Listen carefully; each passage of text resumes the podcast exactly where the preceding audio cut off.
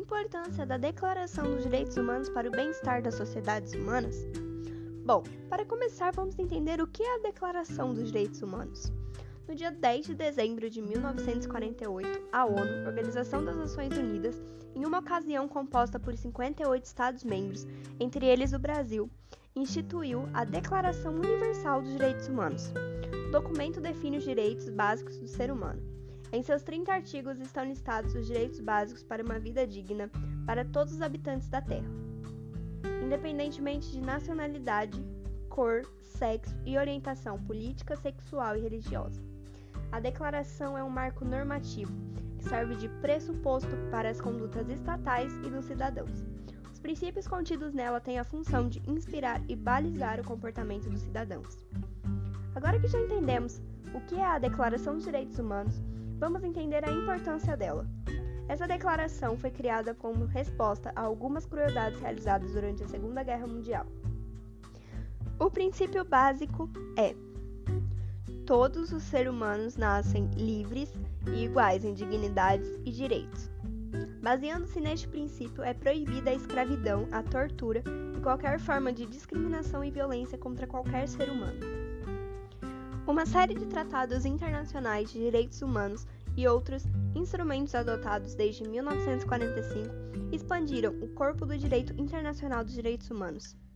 Eles incluem a Convenção para a Prevenção e Repreensão do Crime de Genocídio, Convenção Internacional sobre a Eliminação de todas as formas de discriminação racial, Convenção sobre a Eliminação de todas as formas de discriminação contra mulheres, Convenção sobre os Direitos das Crianças, e a Convenção sobre os Direitos das Pessoas com Deficiência, entre outras. A ONU reconheceu o papel fundamental da sociedade civil na promoção dos direitos humanos. A sociedade civil tem estado de vanguarda da promoção dos direitos humanos, identificando problemas e propondo soluções inovadoras, pressionando novas diretrizes, contribuindo para políticas públicas, dando voz aos que não têm poder contribuindo à consciência mundial sobre direitos e liberdades, ajudando na construção da mudança sustentável. O organismo da Lei Internacional dos Direitos Humanos continua evoluindo e expandindo para tratar de questões emergentes de direitos humanos, tais como os de direito das pessoas idosas, o direito à verdade, um ambiente limpo, água, saneamento e comida, itens básicos no desenvolvimento sustentável.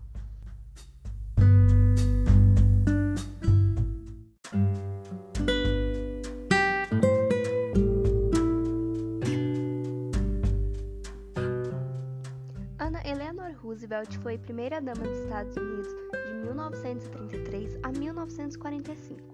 Apoiou a política do Novo Acordo, criada por seu marido e primo de quinto grau, o presidente Franklin Delano Roosevelt, e se tornou a grande defensora dos direitos humanos.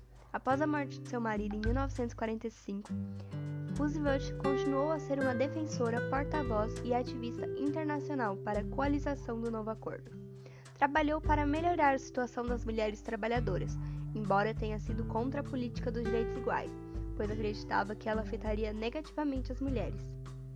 Nos anos 1940, Eleanor foi a cofundadora da França Freedom House e apoiou a criação da Organização das Nações Unidas, a ONU.